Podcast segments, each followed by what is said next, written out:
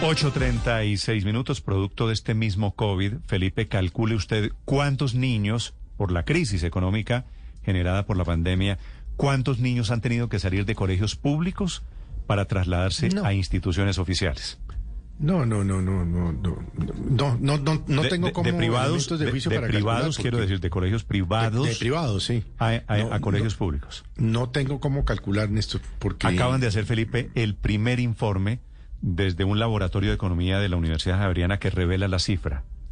26.500 niños. Quiere decir salieron de colegio privado para colegios públicos. Salieron de colegios privados para colegios públicos. Bueno, eso muestra la, la, la gravedad de la crisis en los hogares colombianos, Néstor. Eso, eso es otro termómetro de cómo ha tocado la pandemia y la crisis económica que vivió con la pandemia a familias que podían darse esa posibilidad de que sus niños estudiaran en colegios privados. Gloria Bernal es la codirectora de este laboratorio en la Universidad Javeriana. Profesora Bernal, buenos días. Buenos días, Néstor. Gracias por la invitación. ¿Esto qué significa? Que 26.500 estudiantes se hayan tenido que trasladar por razones de fuerza mayor de colegios privados a colegios públicos. Bueno, antes permítame hacer una aclaración y es que en efecto son 26.500 estudiantes, eh, pero esto corresponde al reporte que nos dieron 33 secretarías del país. Eh, nosotros pedimos el reporte a 96 secretarías, entonces este número en realidad es un subreporte del número de estudiantes que en realidad eh, migró de colegios privados. O sea, va a ser, va a ser al final, si hubiera todos los datos, una cifra mucho mayor. Sí, va a ser una cifra mayor, no podemos estimar cuántos, pero eh, efectivamente esta cifra eh, no representa a todo el país y eh, seguramente el número de estudiantes que emigró es mucho más alto de 26.500. ¿Cómo es la radiografía que ustedes logran crear alrededor de la crisis y de los efectos en los colegios privados y públicos? Claro, primero, eh, al migrar estudiantes de colegios privados eh, a públicos, pues por las condiciones seguramente socioeconómicas de los padres que se desmejoraron, eh, hay un aumento en el número de estudiantes por clase.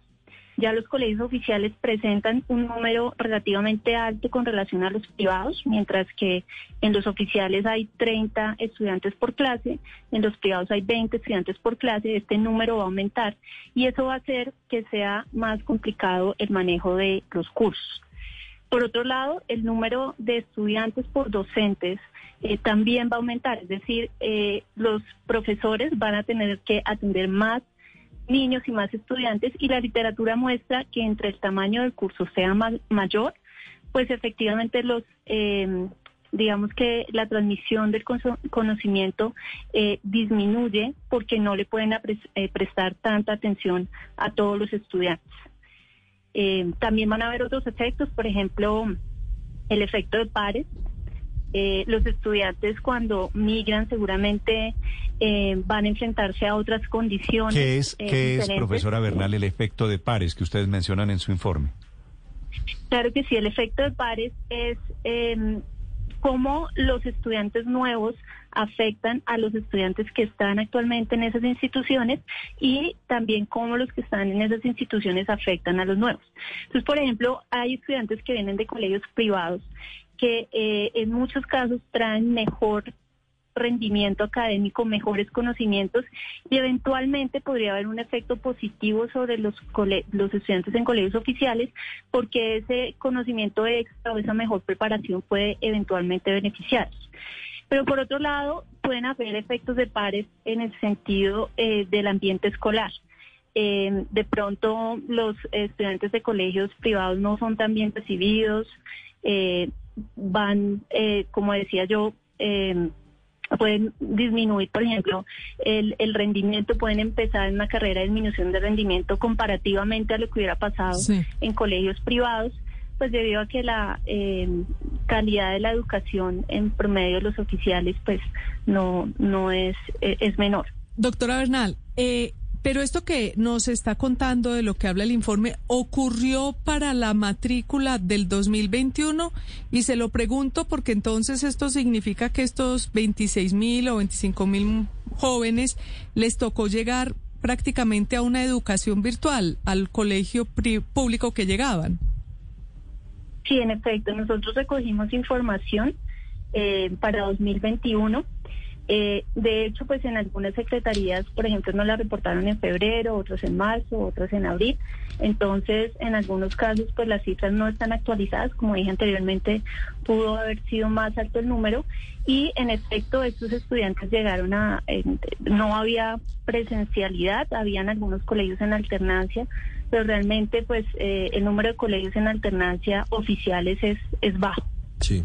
¿Cuáles son los efectos en la adaptación de estos muchachos, profesora Bernal? Bueno, eh, por supuesto pueden haber efectos eh, psicoemocionales. Eh, hay un cambio en, los amigos, hay un cambio en el ambiente, hay un cambio de los profesores, de las metodologías de enseñanza que ellos venían acostumbrados. Y la evidencia muestra que si es antes de los ocho años, vemos que los cambios para los chicos no son tan traumáticos, pero después de los ocho años, eh, en donde ellos ya eh, tienen desarrollado un ambiente escolar, amigos, y pues los cambian de ese ambiente, seguramente eso los va a afectar. Eh, emocionalmente y, pues es, es un hecho adicional negativo que es, es generado en estos casos. Es la profesora Gloria Bernal desde la Universidad Javeriana contando el resultado de este informe. Por lo menos 26.500 estudiantes. Estos son de primaria y bachillerato, ¿verdad? Sí. 26.500 estudiantes a la espera de datos de otros municipios se han tenido que trasladar en el último año y medio de pandemia de colegios privados a instituciones oficiales. Cuentas de 33 regiones del país. Gracias, profesora Bernal. Muchas gracias. Buen día.